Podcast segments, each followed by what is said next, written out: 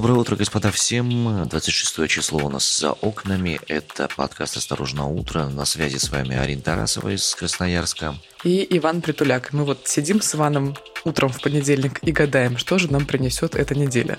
Сегодня расскажем вам о том, как проходят женские митинги в Дагестане и Якутии, что происходит с ребятами, которые пытаются скрыться от мобилизации в Казахстане, и как идут референдумы на территориях ДНР, ЛНР и в Запорожской и Херсонской областях. Прямо сейчас об этом обо всем вы узнаете. Что удивительно, на этих выходных прошли достаточно массовые митинги в Махачкале, в Дагестане, и достаточно там все было серьезно и массово, если можно так сказать. Митинги были преимущественно женские, а, собственно, с пацифистскими лозунгами и всем прочим, и вот как это все звучало.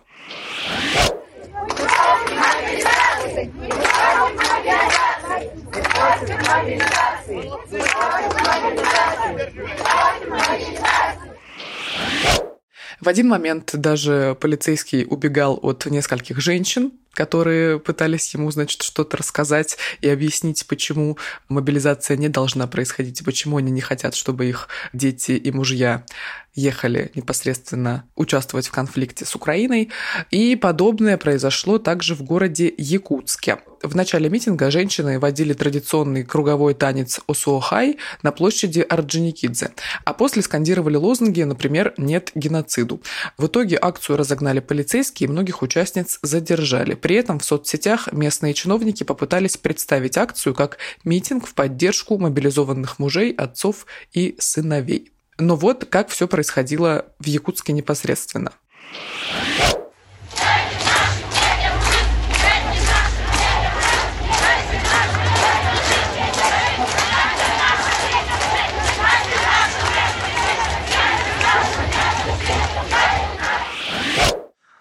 На данный момент известно о том, что задержали не менее 127 человек а, на протестах, которые проходили вчера. Из них 100 человек в Махачкале, 24 в Якутске. Многие задержанные остаются в отделах полиции еще с акцией в субботу. У них будут проходить суды буквально вот сегодня, уже в понедельник в рабочее время. Что интересно, по данным ОВД-инфо, которых признали иноагентами, в Махачкале адвоката к задержанным пускают только в том случае, если защитник называет фамилию следователя, который работает. Полицию имена подзащитных не очень интересует, только фамилия следователя, соответственно. Непонятное очень правило, при этом сами задержанные на связь выходить не могут, например, чтобы передать адвокату нужную информацию, и часть задержанных уже отпустили из советского отдела полиции в Махачкале, кого-то без протоколов, кого-то с протоколами по митинговой статье, соответственно естественно. Слушай, это правда все выглядит как компьютерная игра, потому что нужно отыскать имя следователя в данном случае. Полиция пришла с обыском к одному из администраторов телеграм-канала «Подвал Дагестана», в котором сегодня и вчера освещались протестные акции в регионе, и, судя по всему, будут его задерживать, опять же, и какие там статьи инкриминировать будут, тоже мы пока сказать не можем. Э, выяснилась еще одна интересная вещь. Э, по данным сетевых свобод, некоторые протесты против мобилизации квалифицируются по статье дискредитации вооруженных сил. Об этом говорят протоколы об административных правонарушениях, которые были составлены в отношении протестующих в Томске и в Казани. И из интересного еще момента, как раз юридического такого аспекта, военный комиссариат Москвы пригрозил столичным адвокатам уголовной ответственностью за помощь призывникам в уклонении от мобилизации. Э, письмо от военного комиссара пришло как раз президенту адвокатской палаты Москвы. Там указано, что избегание мобилизации уголовно наказывается, в том числе адвокаты и помощники будут рассматриваться как пособники и подстрекатели, что в свою очередь является, по словам Константина Ерохина, адвоката, ущемлением права на на защиту, поскольку любую рекомендацию теоретически можно рассматривать в подобном негативном и противозаконном ключе. От себя добавлю, что это нарушает конституционное право на защиту, которое было выработано юридическими системами всего мира на протяжении огромного количества лет, и подобного рода утверждения являются самым вопиющим из возможных нарушений законности. Ну а пока в Махачкале и Якутске проходили митинги против мобилизации, в Москве и других городах России состоялись акции в поддержку этого всего явления. Так, на выходных с Манежной площади появлялись фото и видео, якобы там принимало участие в этом митинге в поддержку несколько тысяч человек. Ну, разумеется, было огромное количество триколоров, флагов разных партий и всего прочего. Вот такие разные мероприятия случились в эти выходные. Про Омск писали о том, что там у нас э, на одной из площадей собралось почти 15 тысяч человек. В поддержку в поддержку. Да, данные, мягко говоря, преувеличены по той простой причине, что в то место, про которое шла речь о проведении этой акции, еле-еле влезает 5000 человек чисто физически. Я знаю, я там организовывал всякие разные мероприятия.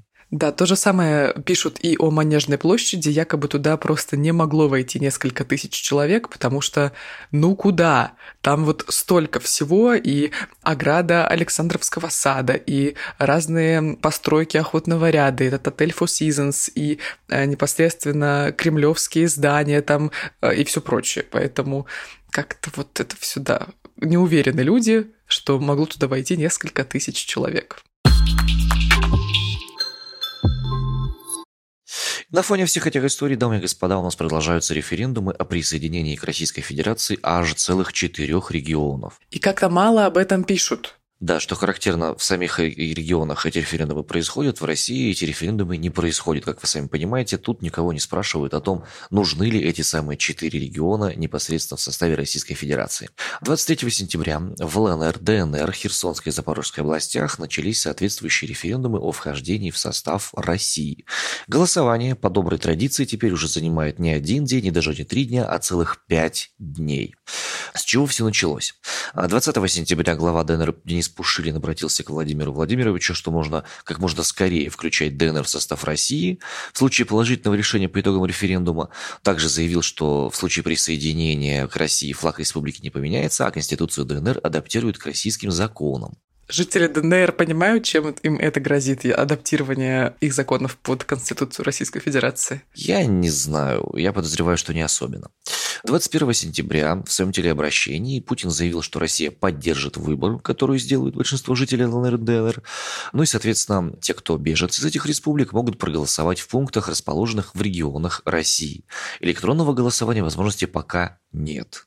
Какая жалость, добавлю я от себя, потому что можно было бы тогда и не голосовать, а, в принципе, там за 15 минут все порешать по-быстрому. Большую часть пятидневного голосования будут проводить вне избирательных участков по соображениям безопасности. В ДНР и ЛНР очно можно будет голосовать только 27 сентября. В Херсонской области выездное и придомовое голосование продлится до 26 сентября, а вот в Запорожской области во время референдума проведут по адресный обход граждан. Некоторые видео э, в телеграм-каналах, э, чья достоверность, увы, пока не может быть э, подтверждена, показывают о том, каким образом люди в форме с автоматами приходят с соответствующими бумагами в отдельные квартиры и смотрят, где именно ставятся галочки во время этого самого поквартирного обхода. Что характерно, в первый день голосования в целом выпустили прогноз. По данным социологов, за вхождение ДНР и ЛНР выступает по 97% опрошенных жителей республик. 87% жителей Запорожской, 89% опрошенных жителей Херсонской области, соответственно, тоже выступают за выход из состава Украины и вхождение областей в состав России. По данным, опять же, в ЦИОМа в первый день голосования. Слушай, окей, если бы это были цифры типа 61%, ну максимум там, не знаю, 73-75, но когда число согласных переваливает за 80, ну в это не то чтобы сложно вериться, но это просто смешно уже. Это вот как э, были выборы э, главы Чечни, угу. непосредственно в Чечне. И там, насколько я помню, за Рамзана Кадырова проголосовали 99,9. Ну или просто 99 целых. Ну да, ну да, ну да, ну да. Ну, слушай, с цифрами вообще как бы большая напряженка у нас происходит сейчас в современное, так сказать, время. Мы, мы с вами помним заявление министра обороны о том, э, сколько у нас э, погибших официально, э, которые, как оказалось, по его словам, ниже, чем заявленные до этого цифры, которые были заявлены в официальных сводках Минобороны. И, соответственно, не совсем понятно, в чем была необходимость тогда мобилизации 300 тысяч человек, если у нас потерь всего там было 5 тысяч с копейками, по его словам собственным. Ваня, это данные за 25 марта. Я не уверена, что министр обороны Сергей Шойгу об этом упомянул, но в целом это данные за 25 марта. Данных от Минобороны позднее не было. Ну, в общем, мы понимаем, с цифрами есть нюансы определенные, да? Есть нюансы также с э, отношением на международной арене к происходящему непосредственно к референдумам в ДНР, ЛНР и на других территориях. Так, Сербия не станет признавать результаты референдумов на этих четырех территориях. Об этом пишут РИА Новости со ссылкой на главу МИД страны Николу Силаковича. Ранее в администрации президента Турции Раджепа Эрдогана также заявили, что не признают референдумы о присоединении к России, проводимые в ЛНР, ДНР, а также на территориях Запорожской и Херсонской областей Украины. А что такое? Наши лепшие кореша решили каким-то образом не оказывать поддержку России. Какая жалость. Ну вот да, насчет Сербии, насчет Сербии удивили, конечно. Турция не очень удивила, а вот Сербия да. А вот, например, в ЛНР назвали число голосов, необходимое для одобрения референдума. Глава ЦИК ЛНР Елена Кравченко заявила, что решение на референдуме в Луганске будет считаться одобренным, если в поддержку выскажутся 680 384 избирателя, более 50%. Ее слова передает ТАСС. А вообще в Луганской Народной Республике более миллиона трехсот участников референдума, которые по состоянию на 23 сентября включены в списки участников непосредственно референдума. Продолжаются интересные новости с границы, дамы и господа. Значит, напоминаем да, о том, что с момента старта информации о мобилизации много людей, которые потенциально подозревают, что подпадают под нее, решили заняться своими делами в других странах, окружающих Российскую Федерацию, ну или не окружающих ООН, соответственно. МВД по Северной Осетии сообщило о том, что в настоящий момент на границе с Грузией, на Сухопутной, в частности КПП Верхний Ларс, находится порядка двух с половиной тысяч автомобилей в очередях. И в настоящее время движение через таможенный пункт Верхний Ларс, допустим, весьма и весьма затруднено. У нас есть источник, который двое суток находился в пробке на границе с Грузией, и вот что он рассказывает, что там происходит. Здравствуйте. Расскажите, как долго стоите на границе, как быстро двигается пробка и насколько она длинная? Мы стоим на границе без малого двое суток. Когда мы приехали, длина пробки была 12 километров. За вот это время, с часа ночи двое суток назад, мы продвинулись до КПП на расстоянии 500 метров. Пробка двигается очень медленно. Судя по Яндекс картам, она стала, пока мы двигались, она стала только длиннее. Вчера вечером, когда наряды ДПС поехали по домам основных, на ночь осталось мало, люди, стоявшие в очереди, лавинообразно поехали на пролом просто в три, в четыре ряда по встречной обочине, вообще кто где как только может, чтобы проехать как можно ближе к КПП. В результате получилось то, что на финишной прямой, километровой перед КПП, образовалась глухая полностью пробка. Были заставлены все обочины, и встречные, и попутные, и можно было в иных местах насчитать 8 или 9 рядов машин. За день людям удалось самоорганизоваться. Из восьми этих рядов осталось только два. Люди выстраиваются, освобождают путь дальнобойщикам и как-то пытаются организоваться. Никакой помощи ни от кого, кроме как от самих людей, никому не оказывается есть очень большая проблема коррупции. Подъезжают люди на машинах с местными номерами и предлагают платное сопровождение до КПП. По-разному, в зависимости от стоимости машины, это сопровождение может стоить там, от 50 до 200 тысяч рублей. За счет этого скорость продвижения тех, кто едет бесплатно, своим ходом общей очереди еще сильнее снижается. Потому что объезжащики проезжают очень большими темпами.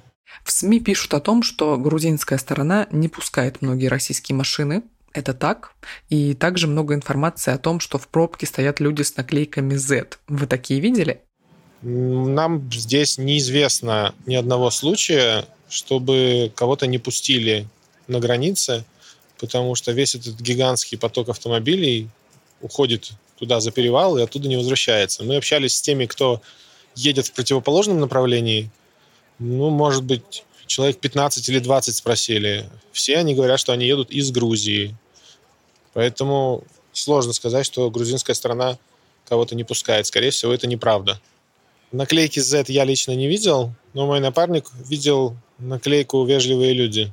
Куда машина эта ехала, ехала ли она за границу, это неизвестно. Но она была на вот этой военно-грузинской дороге по дороге к КПП. Некоторые люди покупают дешевые велосипеды, чтобы пройти через границу, потому что пешком проходить нельзя, можно только на колесном транспорте. Кто-то ходил, пытался с самокатами. Видели даже одну девушку на складном самокате-чемодане. Удалось ли ей пройти на этом виде транспорта или она ловила попутку, неизвестно. Многие люди, которые приходят сюда пешком, приезжают на местных трансферах за большие деньги, может быть, по 5 или по 10 тысяч рублей с человека, доезжают до пробки и ищут себе попутчиков бесплатных. Либо покупают такси, которое перевозит их за границу, тоже без очереди. Поэтому это еще одна коррупционная составляющая. Вот. Кроме того, некоторые люди просто идут из Владикавказа пешком, ночью под дождем, в дождевиках. Люди идут с грудными детьми на руках. Видел семью, где девушка с маленьким ребенком в люльке на груди несла две больших сумки, а за ней, видимо, шел ее муж с двумя чемоданами и огромным рюкзаком. На границе обычно правый ряд – это ряд для дальнобойщиков. И в обычное время этот ряд остается неприкосновенным для всех остальных. Здесь же люди ломятся во все стороны, дальнобойщиков вытесняют. Дальнобойщики очень сильно обижаются, потому что простаивают здесь долгое время. И поэтому они тоже очень разгневанные, приходят и эмоционально просят всех срочно убираться с их ряда. Очень много опасений у людей в пробке вызывают слухи о том, что Россия может в ночь с 27 на 28 запретить выезд мужчинам призывного возраста. Это тоже обостряет эмоциональный фон ну, в общем и целом, как бы ситуация не то чтобы сильно новая, подобного рода вещами, если они подтверждены, ну, даже если эти не подтверждены, то это неудивительная история. Периодически такие вещи происходили, местами в очередях торговали.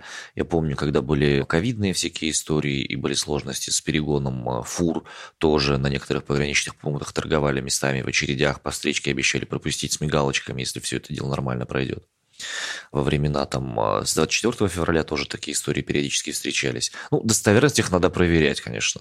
Ну вот я со вчерашнего дня вспоминаю, а как было в марте. Потому что тоже был плотный поток русскоговорящего населения в Грузию, например. Ну, в Казахстан, конечно, не было такого потока, а вот в Грузию был.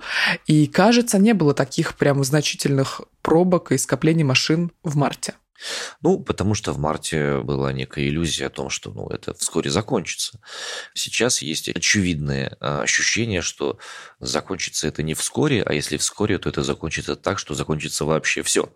Как бы тотально и полностью, чего бы, как вы понимаете, не очень бы хотелось. А ты сегодня на позитиве проснулся. Да, я прям сегодня такой вдохновленный, такой воздушный. Я бы даже сказал, такой оптимистичный даже, да. Окрыленный. Окрыленный, окрыленный новостями. Окрыленный, да да, да. Ну, кстати, о Казахстане. Ребята, раз уж речь зашла о Казахстан, давайте мы эту тему исследуем. Интересные события происходят, что характерно на границе с Казахстаном и за пределами ее в самом Казахстане. Ой, а давай начнем Начнем с границы, потому что у наших коллег в «Осторожной новости» есть удивительное видео с границы России и Казахстана из Челябинской области. Там местная жительница отчитывает и оскорбляет мужчин, которые пытаются покинуть страну. Жительницу зовут Наташа, как я выяснила после просмотра этого видео. Наташа, видимо, не учла, что в пробке в Казахстан на въезд стоят не только россияне, но и непосредственно граждане Казахстана. И вот как Наташа себя вела.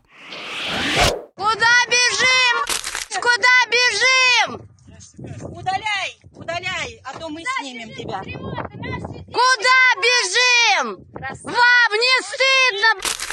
своих жен не прихватили. Вам не стыдно, вы бежите, мужики, падлы. Куда бежим? Ну что ж, э, Наташе хочется пожелать э, то, чтобы она почувствовала на собственной семье особенности этой самой замечательной мобилизации. Ну вот если вот она так яро стыдит всех остальных людей, хотелось бы, чтобы она тоже смогла испытать все прелести, связанные с тем, что брата, мужа, отца, сына могут взять и не вернуть просто потом в том составе, в котором брали. Вань, не хочется плодить ненависть в этом мире. А, я не плажу ненависть. Я просто хочу напомнить тем, кто желает подобного рода вещей, что такие вещи могут произойти и с их семьями непосредственно. Но мы вернемся в Казахстан. Вернемся. Из интересного. В Казахстане сотрудники пограничной службы КНБ задержали троих россиян, которые пытались незаконно пересечь госграницу. Об этом сообщает ТАСС со ссылкой на пресс-службу КНБ. 25 сентября эта история произошла. Пограничники по Костанайской области э, задержали троих россиян, которые пытались нарушить границу в обход пункта пропуска. Свои действия нарушители объясняли стремлением уклониться от частичной мобилизации, и в отношении этих ребят проводятся опросы, по результатам которых их вернут обратно российской стороне. Что характерно, в КНБ указали, что подразделения охраны пунктов и охраны границы работают в усиленном режиме для надежного обеспечения пограничной безопасности Казахстана, что в свою очередь не исключает другого очень интересного события.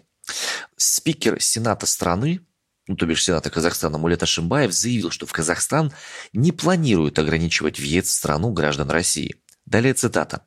«Если россияне хотят к нам приезжать и потом уехать по каким-то делам, побыть здесь какой-то период, здесь вопросов возникать не должно, мы не можем их ограничивать». И вот это, честно говоря, блин, с учетом всех событий, выглядит как такое хорошее проявление человечности, которое невозможно добиться от представителей некоторой другой страны, в которой мы с вами находимся. Я вчера смотрела видео из казахстанского Уральска. Это город на северо-западе страны. Он близко к границе рядом с Самарой. Там из Казани в основном едут через Уральск. Там огромный наплыв людей гостиницы, съемные квартиры, все забито, и местные жители организовываются и стараются помочь приезжим. Кто-то бесплатно раздает плов на улице, кто-то бесплатно забирает с границы и также бесплатно предоставляет сим-карты, кто-то берет переночевать к себе домой. А вот что сделал один из кинотеатров Уральска. Всем добрый вечер. Меня зовут Дилара, я являюсь директором кинотеатра «Синема парк», который находится в ТРЦ «Сити Центр» на четвертом этаже.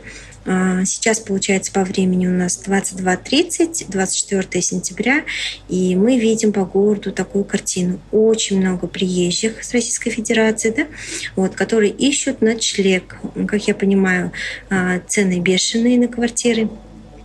Поэтому мы, как кинотеатр, да, хотим предоставить площадку для ночлега. А, просим всех всех э, приходить, вот, не стесняться. Мы находимся ТРЦ Сити Центр, четвертый этаж, кинотеатр Синема Парк. Сегодня всю ночь вас будет встречать администратор кинотеатра. Вот, мы освобождаем зал, и вы можете переночевать у нас. Короче, я смотрела эти видео. Это обращение директрисы кинотеатра, то, что снимают люди, казахи непосредственно с улиц Уральска. И у меня просто накатывались слезы, потому что, ну, я не знаю, это удивительное что-то. Я не, не в Казахстане, и мне так приятно, что людей из России так встречают. Это вообще, ну, мне не передать словами, правда. Ну да, какое-то нарушение в логике есть, не чувствуешь? Ну вот прям какая-то такая странная общая ситуация, да, что жители Российской Федерации получают больше тепла, добра и любви, если мы так говорим в абстрактных категориях, в городе Уральске, нежели они получают в Махачкале, в Омске, в других городах России. Что-то здесь не так. Что-то здесь не так. Надо об этом немножко подумать, да, и понять, что с этим можно сделать, да. Да, присутствует, в общем, какая-то мысль о том, что что-то не так, и действительно какое-то, в общем, сомнение в происходящем. Но, например, в городе Уральске живет Илья. И он помогает приезжим непосредственно, которые сейчас либо собираются в город Уральск, либо приехали, помогает им в чатах. И вот его комментарий. Привет, э, я из города Уральск. В том районе, где я живу, на улице ничего не изменилось. Люди ищут место, где остановиться. И есть несколько чатов э, в Телеграме, примерно по 20 тысяч человек, в которых э, в основном спрашивают об аренде жилья, узнают правила въезда, пребывания и даже трудоустройства в Казахстане.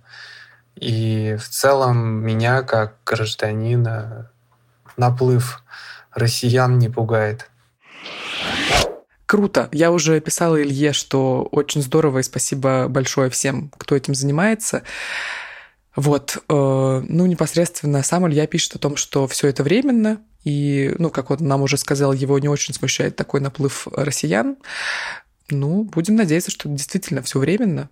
А, ну и, кстати, не будем забывать, что ограничение нахождения в Казахстане для россиян 30 дней. Так что, по идее, все, кто вот заехал вчера-сегодня, ну или там на днях, уже к концу октября должны будут выехать либо в другие страны, либо вернуться в Россию. Ну, 30 дней, за 30 дней можно многое успеть сделать и найти какие-то альтернативные варианты нахождения. Это был выпуск новостного подкаста «Осторожно, утро» от 26 сентября. Да, коллеги, пожалуйста, не путайте нас. Мы не «Осторожно, новости». Мы, конечно, рассказываем новости, но мы «Осторожно, утро». Очень многие пишут «Осторожно, новости», ничего страшного. Я думаю, это просто такая как бы ассоциация. «Осторожно, новости» — это замечательный телеграм-канал, да, к холдингу, к которому тоже имеем отношение. В любом случае, в нем тоже очень много оперативной информации можно найти, и в обязательном порядке подписывайтесь на него. У нас есть отдельный телеграм-канал «Осторожно, подкасты», где у нас именно аудиоконтент и вещи, связанные именно с подкаст-продакшеном происходят. Так что на него тоже обязательно подпишитесь. Да, личные соцсети у нас с Иваном тоже есть, так что если вы хотите пообщаться, то можно, наверное, в них прийти. Иван задумался. Да я тут, знаешь, что думаю? Блин, год нашему подкасту мы начинали с выборов. Год отметили с таким огромным важным событием. Про Казахстан вот буквально в начале этого года спецвыпуск выпускали большой.